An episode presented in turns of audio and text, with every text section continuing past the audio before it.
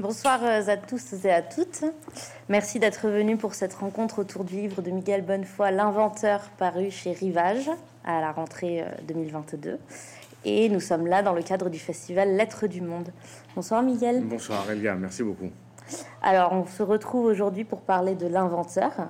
Vous revenez en librairie avec ce roman qui nous conte le destin de Augustin Mouchot, un inventeur de la fin du XXe siècle et qui a découvert le pouvoir de l'énergie solaire et a inventé une machine pouvant créer de la vapeur sans utiliser de combustion avec du feu ou du charbon par exemple, mais en utilisant le rayonnement des rayons du soleil. Quelque chose qui aujourd'hui nous paraît évidemment euh, très simple, ou en tout cas quelque chose auquel on est, à laquelle on est familier, euh, mais qui n'était pas évident à l'époque. Euh, et cette carrière de scientifique va être compromise par un siècle en expansion qui est surtout en fait tourné vers le charbon. Donc Augustin Mouchot devient un héros oublié que vous ressuscitez dans ce roman. Alors la littérature est une affaire de rencontre, euh, donc la première question est très évidente. Comment l'avez-vous rencontré? Absolument, merci beaucoup. J'ai rencontré euh, Augustin Mouchot en faisant des euh, rencontres littéraires pour le livre précédent. Après une rencontre plus ou moins comme celle-ci, je n'arrive plus à me souvenir euh, dans, quelle ville. Je suis revenu à l'hôtel. J'étais oisif, je n'avais pas envie de lire et donc j'ai pris euh, mon ordinateur pour regarder une série documentaire sur euh, la vulgarisation de l'astrophysique et sur la planétologie qui s'appelle Cosmos de Neil deGrasse Tyson et c'est développé par National Geographic.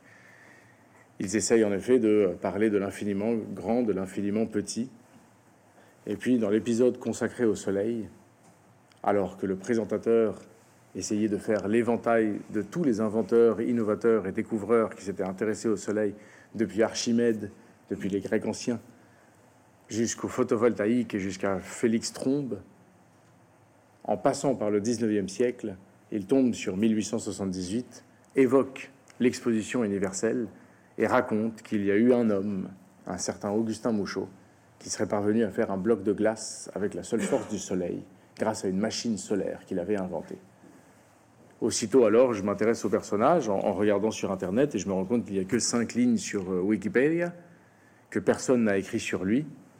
Je tape sur gallica.fr, qui est la bibliothèque numérique de la BNF, et je me rends compte qu'il y a presque 400 documents, magazines, gazettes, journaux sur lui. Je me dis, mais comment c'est possible qu'un homme qui était aussi connu au 19e siècle soit entièrement tombé dans l'oubli au 20e siècle, alors qu'il a été pionnier de l'énergie solaire dans les deux siècles derniers, où un siècle a été le siècle du charbon et celui-ci du pétrole. Comment est-ce que cet homme est, passé comme ça entre les filets? En plus, je m'intéresse davantage à lui, je me rends compte c'est un homme timide, flegmatique, chétif, rabougri, un homme avec une mauvaise peau, qui parlait mal, maladif, fragile. Je me dis, mais c'est exactement l'opposé du soleil.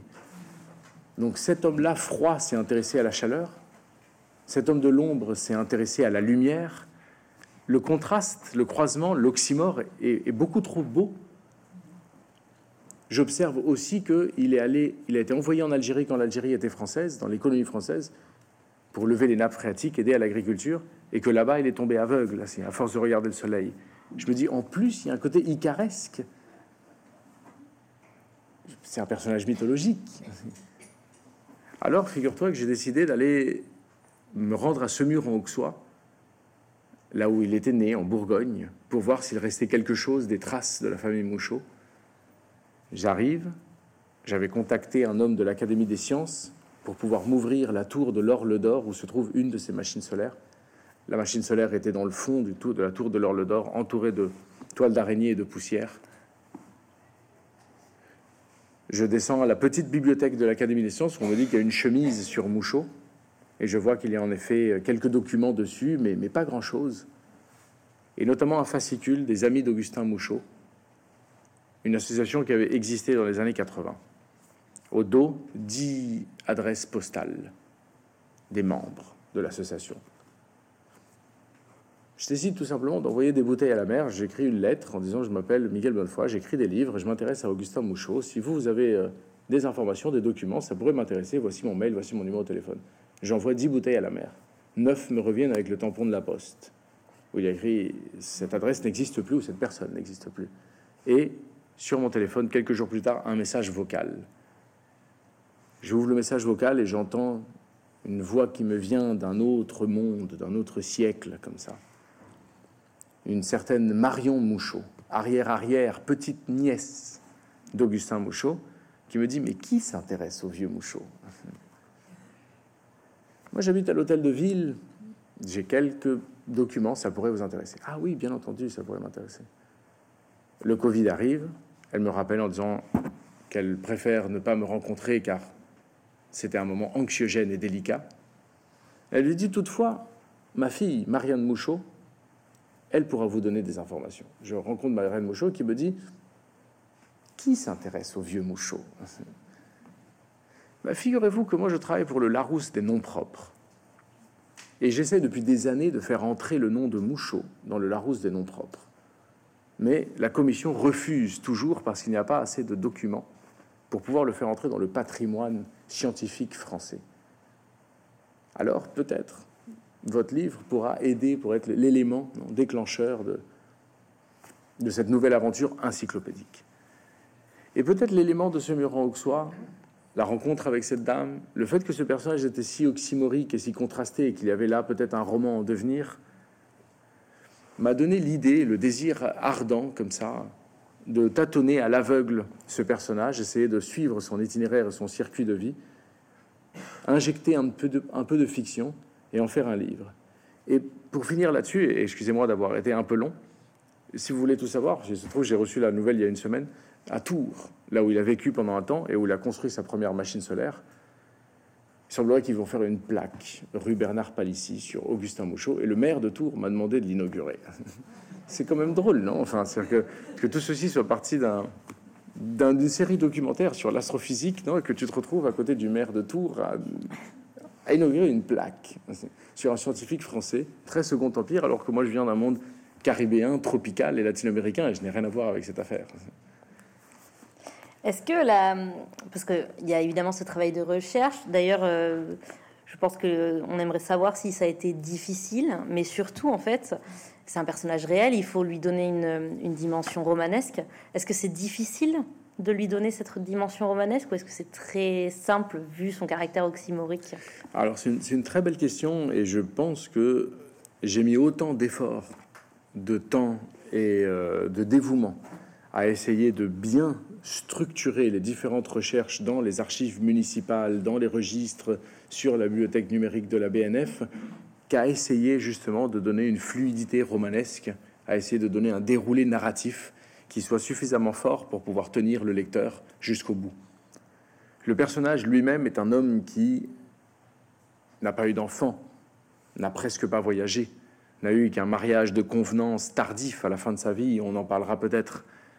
Un homme dont on n'a aucune correspondance épistolaire, sur euh, un dialogue qu'il aurait pu avoir avec d'autres inventeurs, d'autres scientifiques fascinants de son siècle, ou avec d'autres philosophes, ou avec d'autres écrivains, ou avec d'autres musiciens.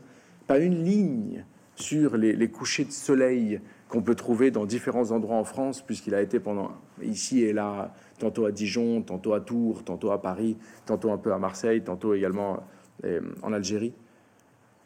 On ne sait pas s'il aimait le vin ou pas, s'il aimait le soleil ou pas, s'il aimait la poésie, s'il aimait les femmes, s'il aimait tal. On ne sait rien de ce personnage qui était une sorte de, de, rat de laboratoire et d'atelier qui était avec ténacité, persévérance, silence et mutisme en train de construire une gigantesque cathédrale de miroirs pour pouvoir bouillir de l'eau à la seule force du soleil, faire de la vapeur et actionner des machines à vapeur pour entrer lui-même dans la révolution industrielle. C'est la seule chose qu'on sait de lui. Il n'y a qu'une seule photo, petit monsieur comme ça, avec une longue moustache comme celle de Napoléon III, qu'on appelait les moustaches en guidon, avec l'aube d'une calvitie, un petit nœud papillon, un trois pièces mauvais en feutre comme ça, un, regard euh, inquiétant.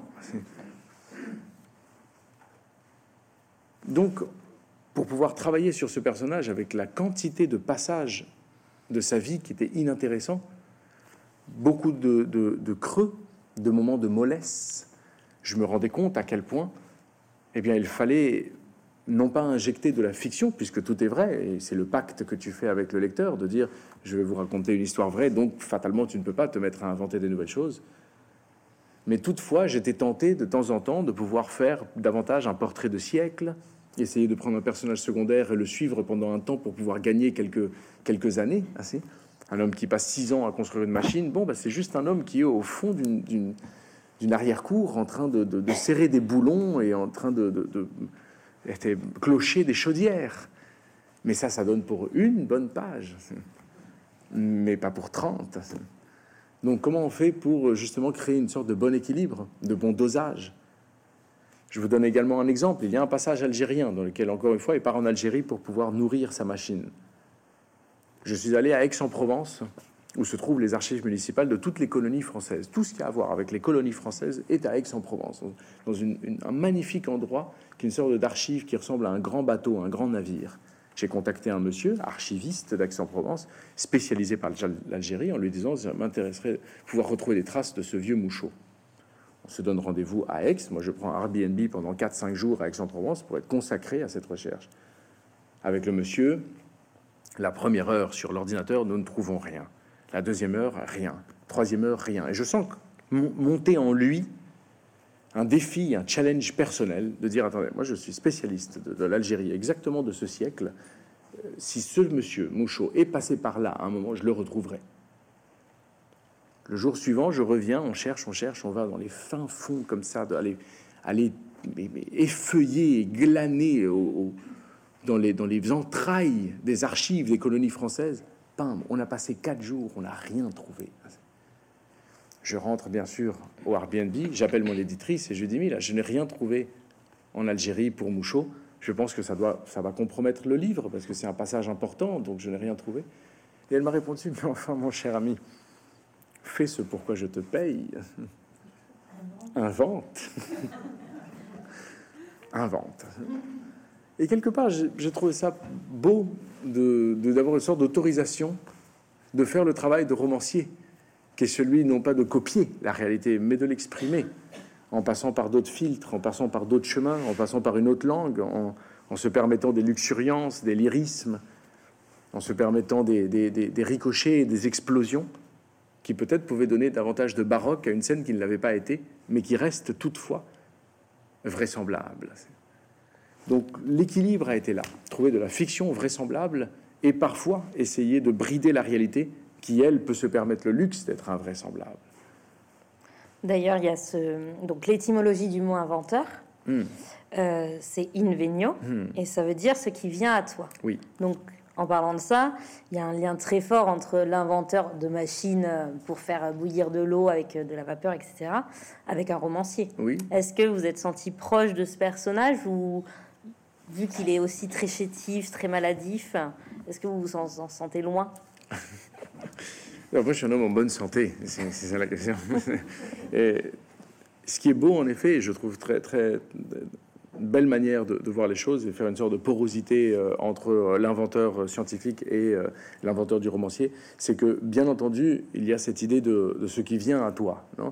En quelque sorte, celui qui invente n'est pas celui qui sort quelque chose du néant tout à coup d'une façon brusque et isolée et transcendantale fait sortir quelque chose qui n'existait pas. Sinon, au contraire, il est celui qui parvient tout à coup à saisir, à attraper, à, réunir, à rassembler un hasard qui passe et qu'il décide de le transformer dans une matière, dans une graine qu'il pose dans un terrain, un terreau fertile pour en faire quelque chose. Dans ce sens, souvent, les succès scientifiques sont dus à des hasards, et c'est pour ça qu'on parle de sérendipité. Et donc, il y a cette idée de tout simplement c'est passé par là et je l'ai saisi, ce hasard. Mais, comme le dit si bien Louis Pasteur, le hasard n'arrive qu'aux esprits préparés.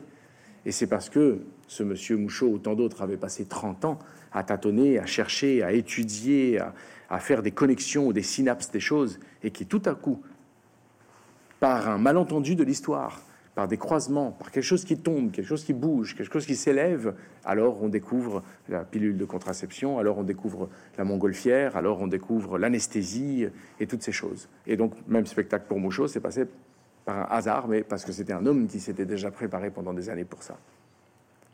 Et bien, de la même idée, peut-être, si on fait une analogie en effet avec, euh, avec le romancier ou avec tout artiste, je pense en règle générale, et, mon, cas n'a rien d'extraordinaire, et, moi j'ai encore beaucoup de choses à écrire et beaucoup de choses à apprendre, c'est que tout à coup, lorsque un thème, un sujet ou une belle idée est dans l'air, comme disait Nietzsche, les grands problèmes courent les rues, et dans l'air, ça passe devant tout le monde toute la journée, mais dans le quotidien, on a tous sans cesse des hasards qui passent et qu'on décide de saisir ou pas.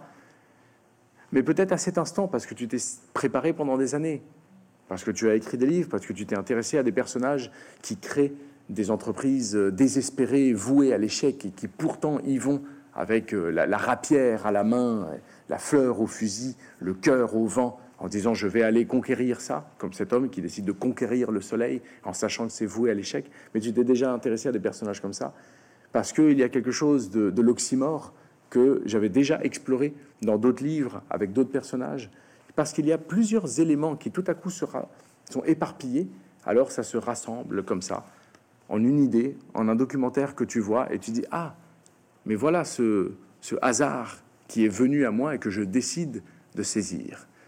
C'est aussi une affaire de temporalité, parce qu'à ce moment-là, j'étais en train de chercher peut-être un thème. J'étais, je venais de finir un roman, j'en avais pas commencé un autre, et du coup, tu juste dans un moment où c'est plus ouvert pour attraper des choses. Et ça arrive. Peut-être il était arrivé un an plus tard, j'aurais eu la tête dans un autre livre et tu ne le vois même pas passer. Et ça arrive souvent aussi que lorsque le livre est déjà publié, tu te rends compte que ton livre aurait été meilleur bien plus tard, parce que tu as de nouvelles informations qui arrivent et tu dis j'aurais pu compléter certaines scènes. Dans mon précédent roman, par exemple, je prends cet exemple, il est parfois plus simple de passer par l'anecdote que par la théorie. Je me souviens que pour euh, le livre que j'avais écrit, Héritage, qui euh, en partie parle de la crise du phylloxéra en France, non, ce puceron venu des États-Unis qui a décimé euh, toute une viticulture française. Et à Bordeaux, je sais que vous savez très bien de quoi je parle. J'ai fait ma scène, euh, j'écris la page sur le phylloxéra, etc., en faisant toutes les recherches et toutes les lectures nécessaires, et puis je publie le livre. Et un an plus tard, dans des rencontres littéraires, quelqu'un me dit Ah, vous savez, on m'avait raconté, euh, près de chez moi, là où il y a des vignes, qu'à l'époque du phylloxéra, on demandait aux collégiens et aux lycéens d'aller pisser sur les, sur les cèpes et sur les pieds de vigne, par exemple, que le puceron était noyé par l'urine, et ça pouvait les sauver. Je lui disais comme j'aurais aimé avoir eu cette information, j'adorerais avoir une scène comme ça avec des fils de collégiens en train de pisser sur la vigne pour sauver le vin français. Vous voyez J'aurais adoré avoir une scène comme ça. Mais le livre est déjà publié, non quel, dommage. Donc c'est là on se rend compte c'est aussi une affaire de temporalité. À quel moment t'arrive euh, une scène, à quel moment aussi tu as tel livre qui te tombe dessus et tu dis ah bah il est parfait. C'est exactement le ton de musique que je veux donner pour ma langue, c'est exactement la partition qu'il me faut. Et alors, ça te permet d'avoir un livre diapason. Quand tu te perds un peu dans ta langue, tu, reviens à lui. Mais ça se trouve, tu ne tombes pas sur, ce livre, tu ne tombes sur lui que dix ans plus tard. C'est dommage, si j'avais eu ce livre, j'aurais pu, le livre aurait été encore meilleur. Donc, dans ce sens, les livres sont toujours imparfaits. Et heureusement, parce qu'ils sont toujours un livre de moins. Un livre de moins jusqu'à arriver à un livre qui sera parfaitement abouti, mais peut-être que tu as l'élégance de mourir avant de l'écrire cette thématique du hasard, parce que Mouchot, dans, tout au long du, texte, en fait, il y a vraiment ce, cette dualité entre le hasard et la chance, parce qu'il a déjà il tombe sur euh, ce, destin d'inventeur, euh, c'était pas forcément prévu pour lui. C'est un fils de serrurier d'une origine très humble. Il devient prof de maths. Euh, il tombe sur euh, un appartement dans lequel il y a une énorme bibliothèque qui va l'intéresser à tout ça. Et même, en fait, quand euh, les premières machines qu'il construit, il va faire la rencontre d'un général de l'armée qui, lui, voit dans la machine une manière de, d'organiser mieux le, le, réapprovisionnement des troupes. Tout à fait. Et surtout, en fait, de ne pas euh, signaler la position d'une troupe militaire en pleine campagne. Euh, alors que Mouchot, lui, il imagine tout de suite quelque chose de, très industriel lié à son siècle. Absolument. Euh, et cette notion de hasard, en fait, elle est, elle est tout le temps présente. et pourtant, tout au long du texte, on a l'impression que ce pauvre garçon, quoi. Il n'est pas né dans le bon siècle, clairement. Hmm. S'il était né dans les années 60 euh, ou même peut-être les années 1950, avec l'expansion de l'énergie solaire, etc., il aurait forcément eu la réussite. Et pourtant, j'ai entendu une, une interview euh, de vous à, à, la radio où le, journaliste pose cette même question et vous lui répondez, euh, en fait, non, il est né au bon moment, au parfait bon moment. Qu'est-ce que ça signifie? Oui, non, c'est intéressant, c'est vrai, bah, merci. Eh bien, en quelque sorte, euh, le pied de nez du titre est qu'il n'a rien inventé. Il n'a fait que coupler deux machines à une époque où tout est mu par la machine à vapeur. Eh bien, la seule façon de créer un dynamo, de créer une révolution, de créer un mouvement, de créer un premier moteur, en quelque sorte, est soit la force animale, soit la vapeur. Pour faire de la vapeur, eh bien, il faut bouillir de l'eau. Pour faire bouillir de l'eau, il faut du feu. Et pour faire du feu, il faut soit du charbon, soit du bois, soit de la houille, soit du gaz. Enfin, ça, il faut une matière fossile. Ça, c'est la situation du 19e siècle. Lorsque lui arrive avec une machine solaire, c'est une machine solaire qui existe déjà depuis Archimède, un cuiseur solaire ou une marmite solaire. On sait déjà depuis longtemps que lorsque les rayons du soleil réfléchissent sur une surface, ils augmentent sa température. Mais même les enfants peuvent le faire avec une loupe pour essayer de faire brûler des, feuilles mortes. Enfin, c'est un classique, ça n'a rien d'incroyable. Archimède, lors du siège de Syracuse, tourne des miroirs en cuivre vers la flotte ennemie pour pouvoir l'incendier. C'est vieux comme le monde. il se dit, c'est très bien. il y a un système d'effet de serre à faire dans lequel on prend plusieurs miroirs pour pouvoir réfléchir ce faisceau lumineux qui, du coup, va augmenter sa chaleur, qui tape sur une chaudière qui, elle, est pleine d'eau et si on la cloche, eh bien, ça crée un système d'effet de serre dans lequel la chaleur, elle, ne peut pas ressortir et ça chauffe plus vite. Ça chauffe plus et ça fait donc de la vapeur.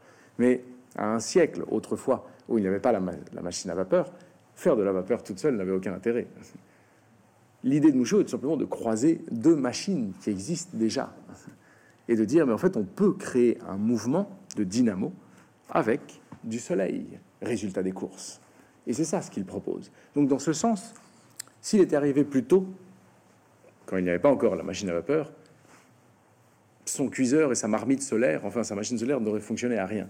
Et s'il était arrivé plus tard, lorsque le moteur à explosion était déjà arrivé, ou qu'on avait déjà découvert le pétrole, eh bien encore une fois, sa machine ne servirait à rien. Ou même le photovoltaïque, puisque le photovoltaïque est une affaire de lumière, pas tellement de chaleur. Donc encore une fois, il est exactement là où il doit être, dans le sens où c'est l'homme qui arrive à coupler deux machines qui existent dans ce siècle-là très précisément. Il y a cette belle phrase qui me fait penser euh, dans, les, mémoires d'Adrien de Marguerite Yourcenar. Elle évoque une phrase de Flaubert très belle qui dit Les dieux n'étant plus le Christ, pas encore, il y a eu un instant de l'histoire, pendant 200 ans, où l'homme a été seul. Elle place son livre là. Et je pense qu'on pourrait presque faire une sorte d'analogie avec Mouchot. C'est-à-dire qu'il y a eu un moment de l'histoire dans lequel la machine à vapeur était absolument essentielle, dans lequel le charbon était cher, dans lequel on n'avait pas encore découvert ni le pétrole ni le moteur à explosion, et juste tout s'aligner pour qu'il y ait quelqu'un qui invente ce qu'aujourd'hui on appellerait une énergie verte, une énergie responsable, une énergie propre, et tout ça. Et la deuxième partie de ta question, qui est, qui est, très belle aussi, qui est celle du hasard, tu vois, dans laquelle on se rend compte que tout est hasard aussi dans sa vie. Et je la trouve très intéressante parce que figure-toi, qu'en faisant des recherches dans les différentes archives, j'étais surpris de me rendre compte que sa vie avait été une sorte de grand ascenseur émotionnel où tantôt il était applaudi, célébré, tantôt il était vilipendé par tout le monde et mis à bas. Il avait de temps en temps euh, des, grands instants d'apothéose avec toute la presse, avec euh, la Légion d'honneur, avec la médaille d'or de l'exposition universelle, avec Napoléon III qui le reçoit, avec ce général d'artillerie Verchères de qui lui ouvre les ateliers à l'intérieur de Meudon. Et à côté de ça, des moments où, euh, dans la presse, on le traite de tous les noms, des moments où on lui rachète ses brevets. La fin de Mouchot est sinistre et sournoise. Et tout à coup, on se rend compte à quel point il est sans cesse dans un jeu comme ça. Et je me disais, c'est fou comment sa vie n'est qu'une succession de petits hasards qui lui ont permis de continuer un peu à survivre avant de vraiment finir très mal. Mais quelque part, c'était des hasards. Et bien sûr, moi qui suis un grand lecteur de littérature latino-américaine et un grand lecteur de, Borges, de Jorge Luis Borges, qui a cette très belle phrase dans laquelle il dit Ah, le destin Point d'interrogation. Ah oui, c'est donc l'autre nom que vous donnez à la somme des hasards. Et la phrase est belle parce que je voyais en effet cette somme de hasard comme finalement une sorte de grande fresque de destinée humaine. Et ce personnage qui avait quelque chose de, encore une fois, icaresque, donc mythologique, Quelque part, il était prométhéen aussi, puisqu'il est en train de voler le feu de l'Olympe pour la donner aux hommes, mais en quelque sorte, c'est aussi voler le feu du soleil pour en faire de l'énergie et participer à la folie gourmande de cette révolution industrielle. Un côté Orphée, puisqu'il finit sa vie aveugle. Il y a comme ça plusieurs euh, figures mythologiques qui peuvent se calquer à celle de Mouchot. Et dans la mythologie, tous les personnages, lorsqu'ils naissent, on l'annonce déjà de leur mort et on sait exactement ce qui va se passer. Il y a quelque chose de oedipien. Et donc, ils appellent ça, il me semble, l'ananke, que les latins ont repris par fatum, qui a donné bien sûr la fatalité. Et ce personnage sisyphéen, comme ça, enfermé dans sa propre condition, dans sa propre destinée, qui, quoi qu'il fasse, de toute façon, il ne pourra jamais conquérir le soleil, parce que ce moucheron ivre qui vole vers la lumière ne pourra jamais réellement conquérir l'astre le plus important, mais il y va quand même. Il y a une forme de, destinée. Et c'était drôle de se rendre compte que cette destinée n'était que la somme de plusieurs hasards. Donc ça, c'est un des aspects qui m'avait plu aussi, au point que toutes les, métaphores, que toutes les comparaisons, que tous les clins d'œil que j'essaie de faire hors de Mouchot sont toujours des clins d'œil soit bibliques, soit mythologiques, mais en essayant de garder euh, ce parfum des récits fondateurs et ne pas faire sans cesse référence avec les scientifiques de son siècle. On peut en parler d'ailleurs parce que la mythologie, c'est quand même une des thématiques que vous abordez euh, régulièrement dans vos œuvres. Oui. Il y a évidemment dans la partie euh, enfin, latino euh, de votre œuvre, vous en parlez beaucoup. Oui. Et là, il y a beaucoup de références, effectivement, on en a parlé. Prométhée, Icare, il y a la machine qui est même vue à un moment donné comme un cyclope. Mm. Donc il y a plein de références à tout ça. Donc, euh, en quoi la mythologie, ça, fascine autant? Et on voit à travers plein d'écrivains qu'elle peut être en lien tout le temps avec, avec notre époque contemporaine. Euh, qu'est-ce qui vous intéresse dans, cet aspect-là?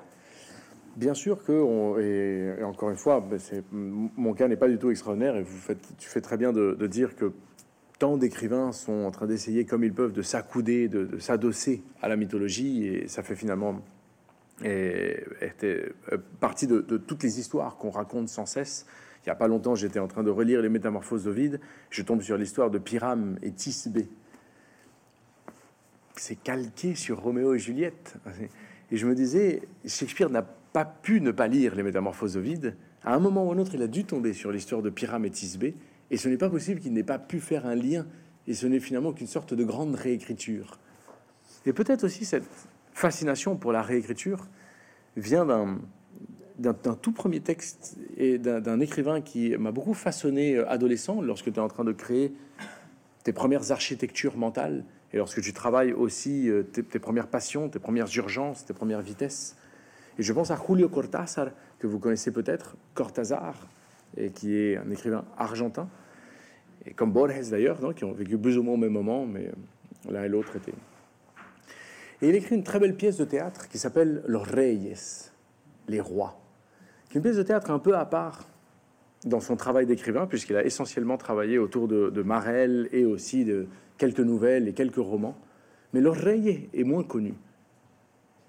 Il essaye tout simplement de faire une grande réécriture du mythe de Minotaure dans Los Reyes. Vous connaissez bien sûr l'histoire du mine de Minotaure, et je n'ai pas besoin ici de, la, refaire, de vous la redire. Toutefois, il essaie de prendre le contre-pied en montrant que le Minotaure eh bien, n'est pas le monstre qu'on imagine, mais c'est le poète. C'est le poète qui dénonce les exactions de Minos, roi de Crète, qui est en train de faire des horreurs comme dans tout régime totalitaire ou tyrannique.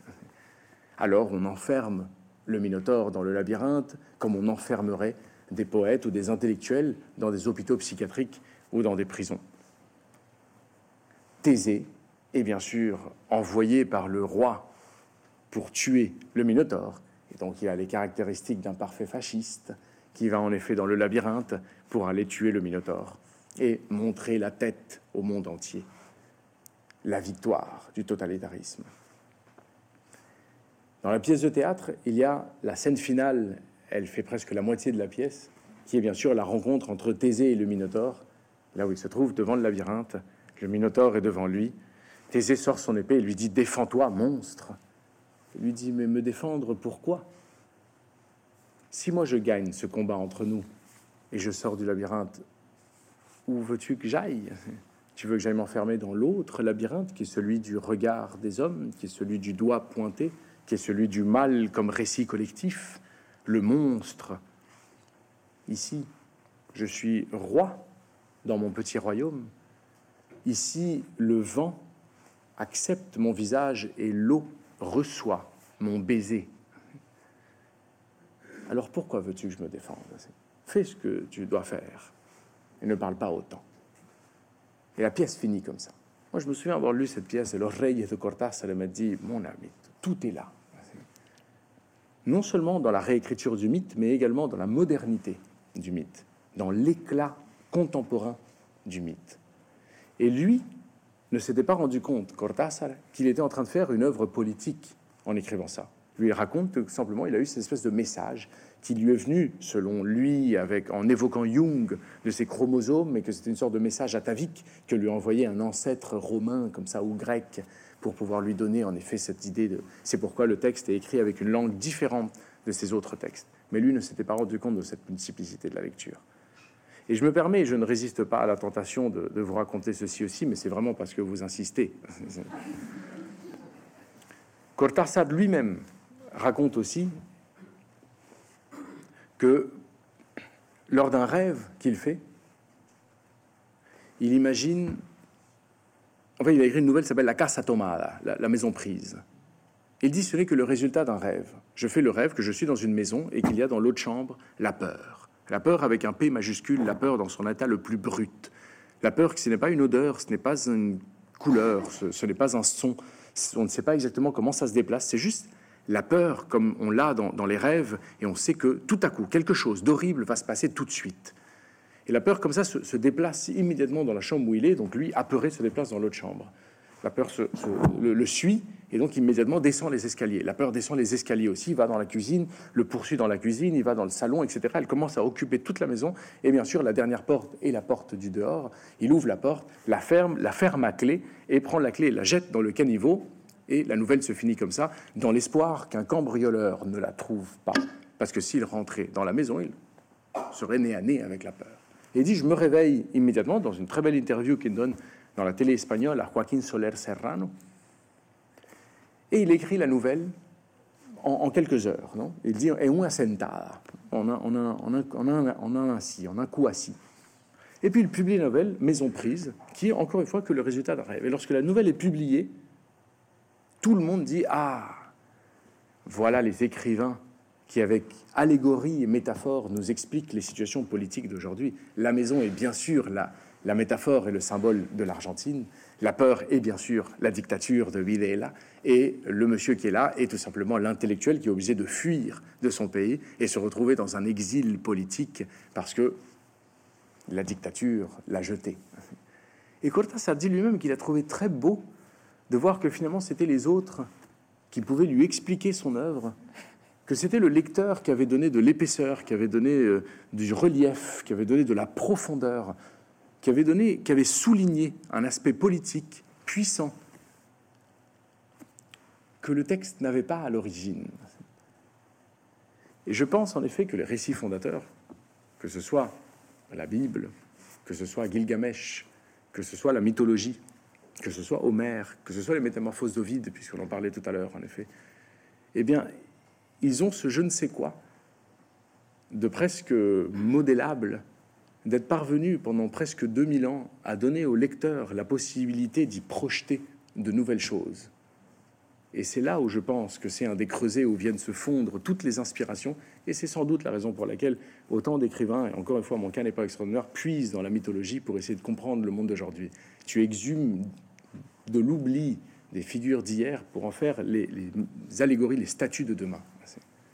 Et malgré ce goût pour la mythologie et pour euh, bah, justement toute cette notion de politique qu'on peut lui appliquer, etc., euh, le roman s'intéresse pas pas du tout à ce parce que nous là on le voit comme euh, c'est un pionnier de l'énergie solaire ça peut être très en lien avec le monde d'aujourd'hui il faut arrêter de, juste utiliser les énergies fossiles il faut faire du renouvelable etc mais vous tombez pas du tout là dedans c'était évident de pas faire quelque chose de,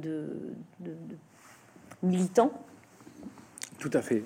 C'était vraiment le, choix de ne pas tomber dans l'écueil classique de faire un roman pamphlétaire, de faire un roman à thèse, dans lequel on, tire la couverture écolo de son côté pour essayer de surfer sur une nouvelle mode, d'essayer d'avoir l'air d'un activiste ou d'un militant, et de faire le travail euh, des, politologues et, de, et des économistes qui, eux, ont beaucoup plus de talent que moi et le font beaucoup mieux que moi. Il fallait choisir entre en faire un roman qui soit peut-être suffisamment euh, symbolique pour que chacun y voit ce qu'il veut, en donnant encore une fois la place au lecteur et à son intelligence pour que lui puisse faire les ponts, les passerelles évidentes qu'il y a avec les échos de problématiques climatiques d'aujourd'hui, mais ne pas tomber non plus dans les chiffres à thèse et toutes ces choses. Beaucoup de livres s'écrivent aujourd'hui sur euh, l'activisme militant, beaucoup de livres sur l'écologie, des gens que moi je connais, que je respecte, des livres que je lis et que je trouve fascinants. Mais je trouve que c'est encore plus beau de voir que chacun a sa place. Et que parfois, dans, ce que Alice Karabedian appelle les utopies radicales, la fiction peut être aussi un des éléments déclencheurs pour créer quelque chose de nouveau, les récits collectifs. Je pense aussi à mon ami Cyril Dion, qui lui euh, évoque souvent le livre de Nancy Houston, L'espèce fabulatrice, dans lequel elle raconte en effet que finalement les êtres humains ont besoin de récits, de fables et de mythes pour pouvoir se construire un début, une fin, un dénouement, et que inventer des récits a toujours été notre façon d'être au monde, et que tout ce que nous vivons est une grande construction sociale. Et il donne un bel exemple qui est celui de, de la conquête de la Lune. Il dit en 1867, Jules Verne écrit son voyage vers la Lune. On imagine une science-fiction totale à l'époque. Personne ne pourrait croire qu'un jour ou un autre, on pourra aller mettre un homme ou une femme sur la Lune. Quelques années plus tard, lorsque le cinéma commence à faire ses premiers balbutiements, Méliès fait son premier film où on a en effet une grande lune avec des yeux, avec une bouche et la fusée pas qui lui tombe dans l'œil et qui le remborgne.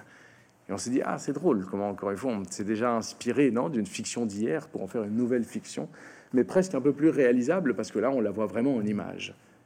Presque 100 ans après la publication de Jules Verne, on pose un premier homme sur la Lune. vous me direz, il n'y a peut-être aucun lien.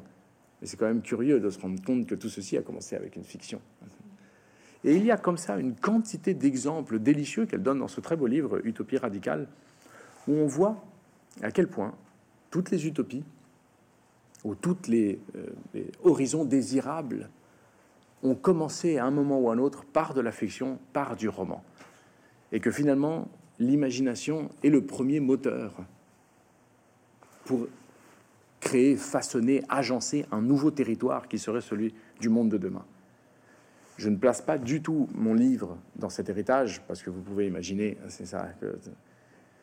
Mais je trouvais beau de faire presque le système inverse de dire si hier il y avait des lanceurs d'alerte comme cet homme, qui au 19e siècle était déjà en train de proposer un nouveau drapeau et en train de dire attention, le charbon est salissant, épuisable, tôt ou tard, ça va finir par nous causer problème. Ça fait des pluies acides, ça fait des inondations au niveau des mines et donc des ouvriers meurent. Attention, le charbon n'est pas la solution. Sans essayer de tirer la couverture vers aujourd'hui, eh bien, je pense que tout le monde y verrait aussi un symbole, et un activiste d'aujourd'hui. Euh, ce roman, il est en... on va parler peut-être un peu plus de la construction euh, de, ce roman. Donc il y a toute cette dualité constante. Oui. Euh, mais surtout, c'est un roman qui est en rupture avec l'Amérique latine, hmm. qui était une des thématiques présentes dans chacune de vos œuvres. Et pourtant, il y a des références aux hmm. autres romans. Il y a une référence à Octavio, hmm. du voyage d'Octavio, devenu le, le fils d'un partenaire de Mouchot. Il y a une référence à Michel René, hmm. qui est, euh, vient de Héritage. Euh, dans, dans la construction de votre œuvre, de votre œuvre globale, euh, pourquoi vous créez ces parallèles? Qu'est-ce que, Quelle est cette architecture que vous dressez au fil de vos textes? Hmm. Oui, joli. Eh bien, j'aime cette idée de pouvoir faire des connexions entre les livres de différentes traboules et des différentes passerelles. Je pense que j'aime le voir dans d'autres livres, et donc finalement, on finit par écrire les livres qu'on aime lire, comme je le vois ici et là, avec des connexions de personnages, avec euh, des, réponses, avec des, jeux de miroirs qui se font. en espagnol, le mot est encore plus beau, c'est espejismo, c'est cette espèce de cette miroiterie comme ça de personnages eh bien, je finis par le faire moi-même de mon côté.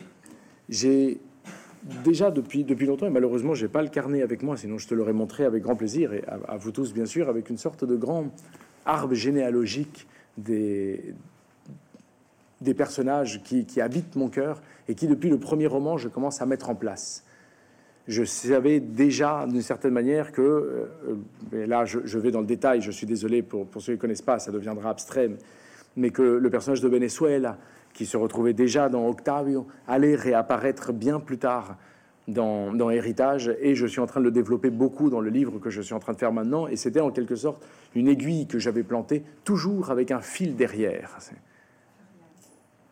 Je pensais également au Bracamonte, je pensais également, comme tu disais si bien, à Octavio. Octavio, premier roman, par hasard, j'avais choisi le nom de ce personnage, et il se trouve que lorsque j'écrivais Mouchot, j'étais tombé sur Suétone, qui écrit sur les empereurs romains, et j'avais lu comme quoi Auguste Ier, qui s'appelait Octave, on disait qu'il était si beau, si beau que même le soleil devait baisser les yeux devant lui. Et je m'étais dit quelle belle phrase. Je l'avais noté dans un coin. Et puis tout à coup, je vois que ce Augustin Mouchot construit une machine solaire.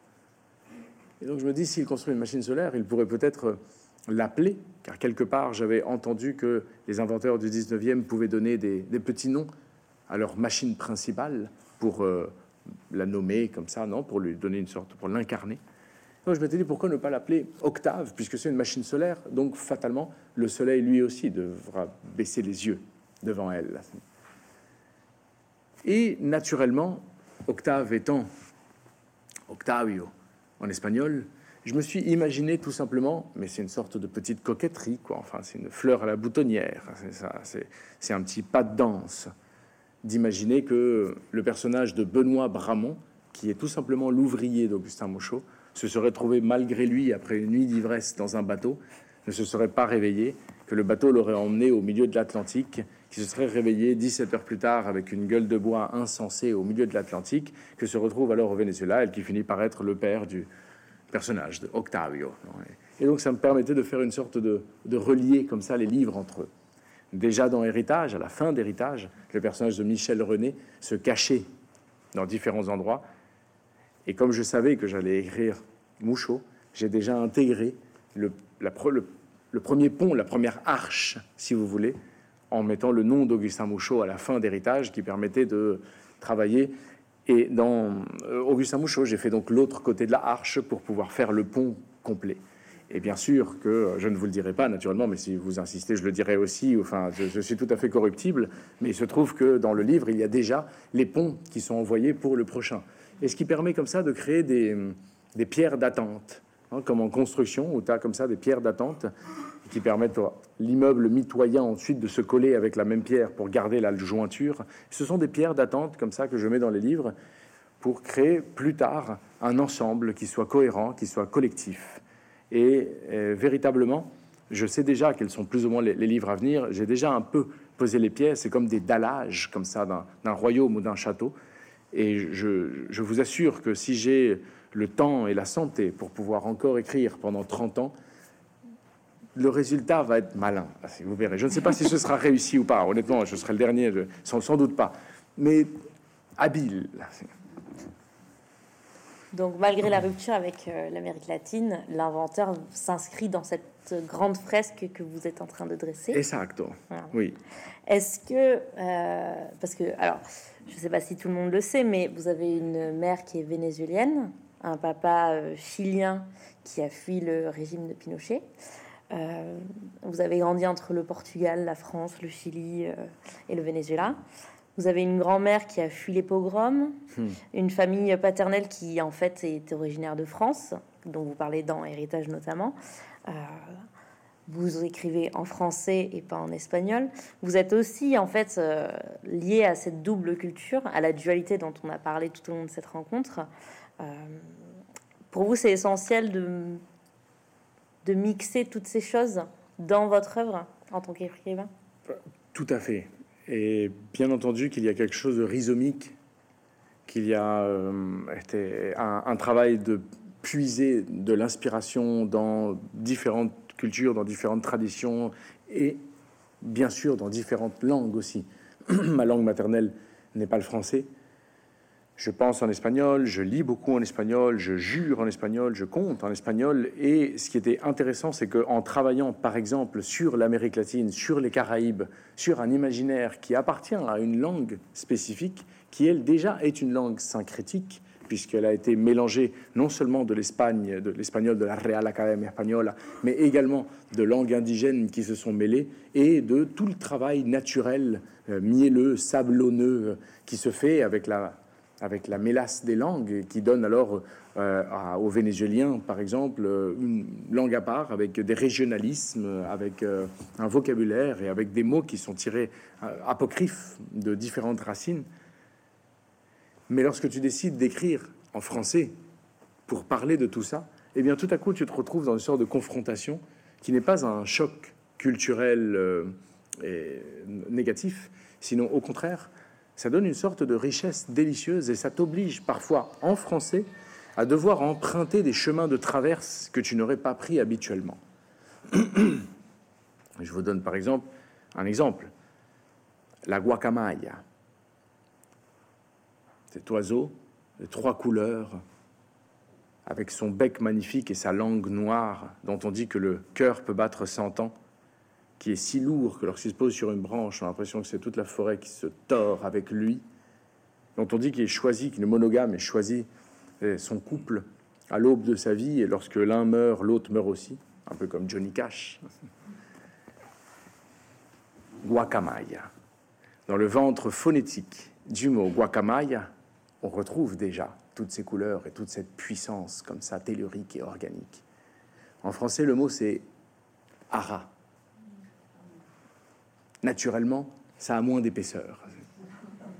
Et lorsque vous voulez dire la guacamaya passava por el cielo, eh bien, on a déjà ces trois couleurs comme ça qui passent, et cette espèce de d'aigle sublime tropical comme ça Lara passée dans le ciel, on l'a moins. Et donc, fatalement, tu es obligé, lorsque tu écris ta page, d'aller fouiller dans les poils et le ventre de la langue française pour essayer de donner ce je ne sais quoi qui manquerait au mot. Et c'est là où ça devient intéressant. C'est là où le choc, justement, de, ces différentes langues t'oblige à aller chercher un petit peu dans, dans, le royaume de la langue française, peut-être des mots d'hier, pour essayer de les dépoussiérer et les remettre au jour d'aujourd'hui. Et ça, c'est euh, quelque chose que j'ai observé euh, également avec euh, quand j'ai écrit le livre Jungle, quand j'ai écrit Sucre Noir dans tout le monde du rhum, qui est encore un autre vocabulaire avec les fermes distilleries des Antilles, qui elles ont un champ lexical et un vocabulaire très spécifique. Lorsqu'on lit par exemple le très beau livre du voyage en Amérique du père là-bas, et on trouve un, champ lexical incroyable où on a l'impression que, ce n'est pas du tout la même langue qu'on est en train de, lire, que c'est un, français tout à fait différent. Et c'est sans doute ce qu'avaient dû vivre tous les écrivains du mouvement de la négritude, que ce soit Léopold Sédar Senghor, que ce soit Aimé Césaire, que ce soit Damas, que ce soit Diop. Je parlais hier avec le délicieux Louis-Philippe d'Alembert, qui en parlait aussi et qui est haïtien, avec cette idée de... Ils sont venus avec une langue ils nous ont imposé une langue. Cette langue s'est mélangée avec d'autres langues, avec le créole, avec des langues indigènes qui avaient survécu au massacre, avec euh, des, mouvements sémantiques et linguistiques qui se retrouvent ici et là. Et tout à coup, lorsqu'on a rendu la langue aux Français, eh bien, c'était une langue tout à fait différente et qui était remplie de jungle et de lianes. Même spectacle pour l'espagnol. L'Espagne impériale est arrivée en Amérique latine, a déraciné l'espagnol pour le replanter dans notre terre a fait un des grands génocides linguistiques de toutes les langues indigènes et ont imposé l'espagnol. Pendant cinq siècles, elle a macéré dans la barrique du continent. Et puis finalement, on a des hommes comme Ruen Darío comme César Vallejo, des hommes comme, William Urpina, des hommes comme euh, Ernesto Cardenal ou Rafael Cadenas, qui vient d'avoir le, le, Grand Prix Cervantes euh, et qui tout à coup, cinq siècles plus tard, rendait la langue à l'Espagne. Et on raconte que les professeurs émérites des grandes universités d'Espagne, en lisant Azul de Rubén Darío, disaient Je redécouvre ma propre langue. Eh bien, il y a quelque chose de beau là-dedans. Et tu peux imaginer que, en ayant eu autant de cultures, de langues, de traditions, d'idiosyncrasies différentes, tu vois, dans ma jeunesse, à un moment où tu es en train de, te composer en tant qu'homme, j'ai puisé là-dedans quelque chose que j'ai trouvé beau, qui est cette, cette, langue un peu bigarrée, comme ça, un peu bariolée, cet éventail de mots avec des camailleux, et où il était possible de déconstruire la langue pour la reconstruire ensuite. J'insiste, je ne sais pas du tout si j'ai réussi mon coup. Et si tu veux vraiment mon avis, et je ne dis pas du tout avec de la fausse modestie, je pense que je ne l'ai pas réussi, que j'ai encore beaucoup de choses et d'efforts à faire, beaucoup de livres à écrire. Mais j'aime ce chemin dans lequel on, voit qu'il y a un tissage de langues différentes. Et ce tissage est une sorte de nouvelle texture. Et c'est pas pour rien que l'étymologie du mot texte vient de textile. C'est tout simplement une grande combinaison. Et justement, en fait, dans l'inventeur, il y a quand même euh, beaucoup moins en fait cette luxuriance parce que vous nous avez habitués à des textes, voilà, qui notamment en parlant des Caraïbes, enfin et de l'Amérique latine, qui permettent cette euh, cette logorée parfois de, d'adjectifs, etc. Là, dans l'inventeur, il y a quand même beaucoup plus de retenue. Oui. C'était difficile ou pas euh, de, se retenir comme ça? C'était le sujet qui, qui l'imposait? C'était très difficile, et c'est absolument le sujet qui l'imposait. Le personnage lui-même n'a rien de luxuriant, n'a rien de baroque, n'a rien d'explosif, tu vois, n'a rien d'électrique. Et donc, je me sentais moi-même de temps en temps avec une sorte de camisole de force. Tantôt parce que le personnage lui-même ne donnait pas suffisamment d'intérêt de, de couleur pour pouvoir se lancer là-dedans. Également parce que c'est un siècle, le Second Empire, aussi dans le monde du, euh, des scientifiques, qui n'est pas non plus un monde dans lequel on est dans la magie, dans lequel on est dans la, fascination ésotérique et mystique des choses, sinon au contraire, tout est très concret, tout est très comme il faut. Mais en plus, eh bien, était parce que euh, je, savais que je ne voulais pas m'éloigner de la réalité et ne pas en faire un, un, roman, sinon une sorte de biographie romancée. Et donc j'avais cette autre camisole de force qui était celle de obligatoirement je devais un peu me tenir à sa vie puisque je ne pouvais pas inventer que tout à coup il décide de partir dans les Caraïbes, ou tout à coup euh, Augustin Mouchot est homosexuel, par exemple, ou tout à coup, eh bien, était, sa machine fait 6 euh, mètres 10 et on la présente en Chine et il doit partir en Chine. Malheureusement, eh bien, j'étais obligé de suivre un petit peu les rails sur, lesquels j'avais posé mon, propre wagon de, lettres et, que je voulais suivre. Mais j'ai essayé, comme j'ai pu, de donner une sorte de rythme et tu n'imagines pas à quel point j'ai travaillé cette fluidité, ce rythme, pour justement ne pas perdre le lecteur et essayer de donner un, tempo. J'avais sans cesse cette image en tête et qui peut-être un, ami m'en avait parlé il y a longtemps et j'avais trouvé l'image très belle. Il m'avait dit, cher ami, quand tu commences à écrire un livre, il faut imaginer que le lecteur va ouvrir ton livre à la terrasse d'un café, va prendre le café, va le porter à sa bouche, et puis quand il va dire la première phrase, ne, va pas mettre la bouche, va juste, et puis la deuxième, puis la troisième, il ne va pas boire, il ne va pas poser, mais il va être tellement absorbé par ton texte qu'il doit tenir. Dis ton travail et faire en sorte que le café refroidisse dans sa main. Et ça, ça se fait en effet en gardant cette aloi. Je pense que Pierre Michon parle de la loi, qui est le sentiment que fait une pièce lorsqu'elle tombe par terre. C'est la première phrase de ton texte. Et ce bruit-là, il faut le maintenir tout au long du livre, pour qu'à aucun moment ça rompe l'équilibre, ça rompe le, pacte musical, le dialogue, l'accord musical que tu as fait avec ton lecteur.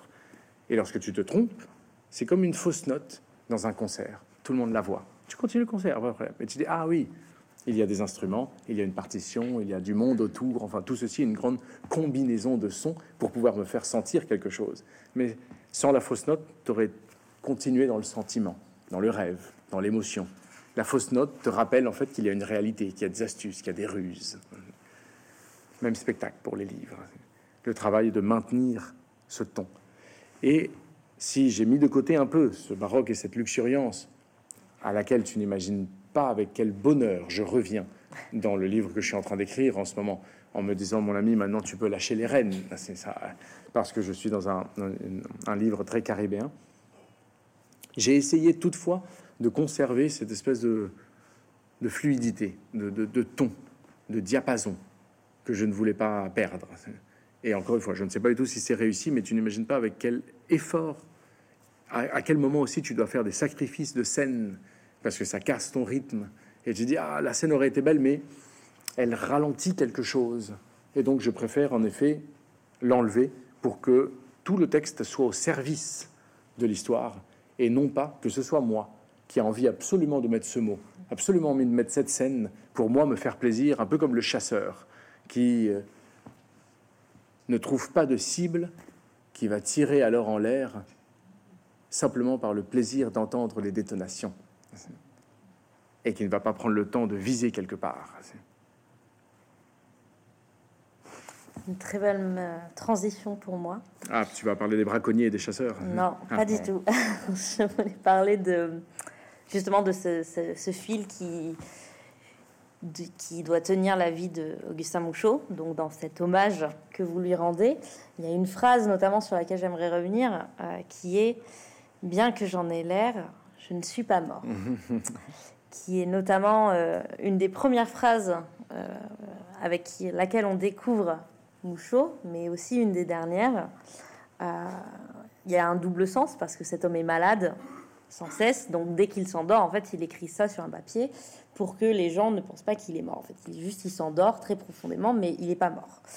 Euh, mais surtout, euh, elle sonne à la fin du livre comme une reconnaissance parce qu'en fait, l'oubli dont il a été victime aujourd'hui, euh, avec ce texte-là, l'inventeur, elle sonne comme une lutte contre l'oubli.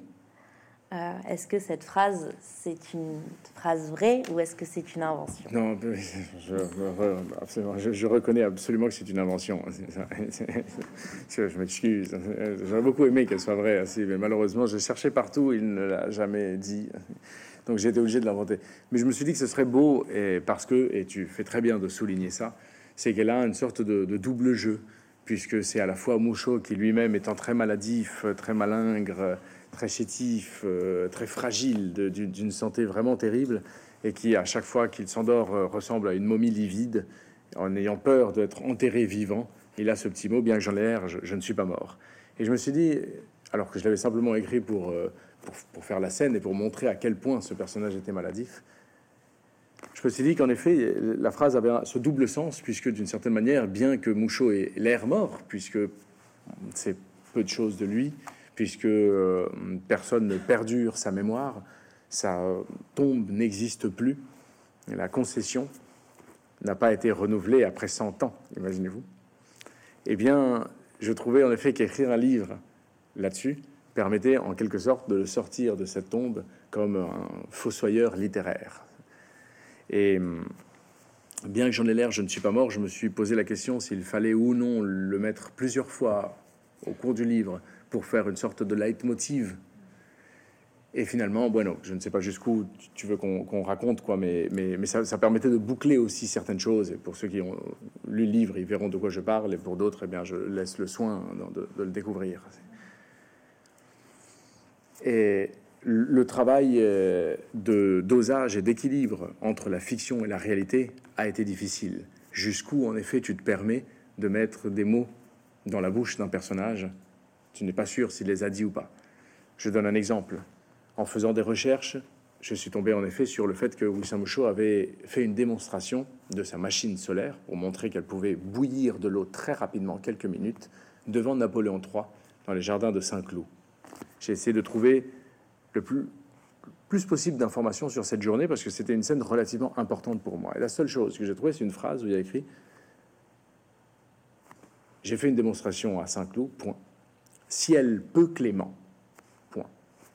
L'empereur a eu l'élégance de m'inviter à une deuxième démonstration. Et ce ciel peu clément, trois mots, était toute l'information que j'avais sur cette démonstration. Alors vous avez devant vous deux possibilités. Soit tu décides d'en faire un livre d'enquêteur littéraire, où tu dis Je suis allé jusqu'aux euh, archives municipales de Pierrefitte, à Saint-Denis, dans le nord de Paris. Après avoir glané euh, tous les différents documents, finalement, je tombe sur un document euh, de Napoléon III. Je vois écrit Ciel peu clément. Je suis rentré chez moi avec ces trois mots qui me tournaient en tête, avec ces trois mots qui faisaient une sorte de tresse dans mon rêve, dans les toiles d'araignée de la nuit, en me disant que est-ce qu'il pleuvait, est-ce qu'il y avait juste des nuages, est-ce que ceci, cela? Et donc tu fais un, texte qui peut être très beau aussi, dans lequel tu te mets en personnage principal et tu évoques le souvenir de Mouchot. Moi, au contraire, j'ai décidé de faire de la fiction vraisemblable, c'est-à-dire de dire ciel peu clément, sans doute il y avait des nuages, la machine n'a pas fonctionné. Faisons une scène alors dans laquelle il y a de la pluie lors d'une démonstration. Donc c'est de la fiction, encore une fois. Je n'y étais pas, donc je ne peux pas savoir exactement ce qui s'est passé. Toutefois, tout très vraisemblable. Tu fais des recherches sur le jardin de Saint-Cloud et ça te permet d'avoir une bonne description de ton scénario de base, de ton, background. Tu lis la biographie de Éric Arceau sur Napoléon III et tu essaies de trouver juste le moment à exactement ce mois et cette année pour voir plus ou moins à quoi ressemblait l'empereur à ce moment-là tu te rends compte qu'il ne ressemble pas du tout à ce que tu imaginais de lui, majestueux, somptueux, napoléonien, wagnérien, sinon au contraire, un petit homme comme ça, maflu, euh, saturnien, euh, avec un œil un peu vide, une mauvaise moustache, qui souffre de calculs rénaux et de coliques néphrétiques, et qui a dans son rein un caillou gros comme un poing. Tu dis, ah, je l'imaginais pas du tout comme ça. Tu as ton personnage de Napoléon III, tu as en effet le personnage de Mouchot la machine solaire. Tu as les jardins de Saint-Cloud, parce que tu as son et tu as ciel peu clément. Tous les éléments sont là pour faire ta scène. Elle est inventée, absolument. Mais d'un autre côté, elle est vraie, puisque tout est là. Et tu te retrouves alors dans ce, cette, délicieuse frontière du mentir vrai qui fait toute la littérature et qui fait que parfois, eh bien, le mensonge finit par être plus vrai que la réalité. Hein. Parfois, le mensonge finit par être plus réel que le réel. Et en ce sens, Stefan Zweig, dans, beaucoup de ses biographies, le fait délicieusement, puisqu'il ne donne jamais de source, et se permet souvent d'imaginer des scènes, que ce soit de Balzac, que ce soit de Casanova, et il les raconte si bien, il les met tellement bien en scène, il les structure tellement bien dans tout le déroulé narratif, il les met si bien dans la psychologie du personnage, que de temps en temps, lorsque des biographies de ce personnage sont faites plus tard, on reprend cette scène en disant oui, bien sûr, la célèbre scène, de, etc. On dit ben non, cette scène n'est jamais arrivée, mais la fiction a dépassé la réalité.